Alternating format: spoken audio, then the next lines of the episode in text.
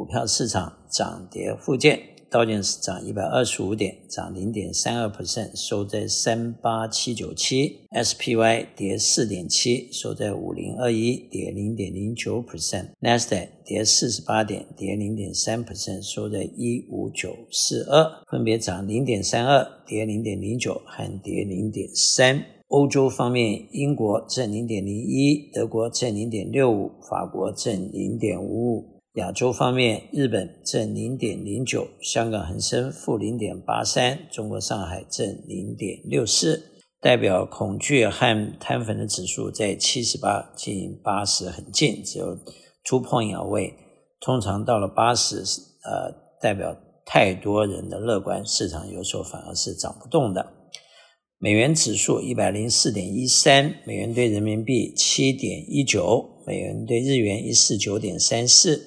美元兑欧元零点九三，美元兑欧日元是不断的呃日元不断的下跌，相对美元兑欧元一直在零点九二零点九三很稳定。美国的国债短期国债三个月五点三八，六个月五点二九，一年四点八七，两年四点四七，五年四点一四，十年四点一八，三十年四点三八。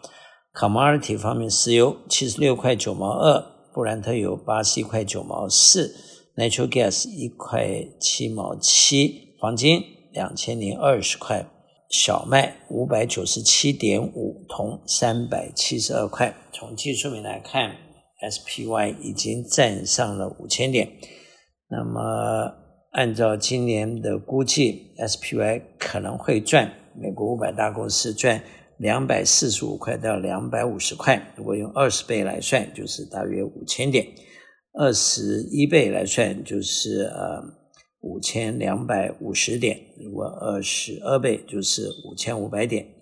目前一般的看法，呃，今年的高低点可能会在四千四到五千四之间。投资人在目前最好采取一个平衡的 approach，不要太乐观，也不要太悲观啊。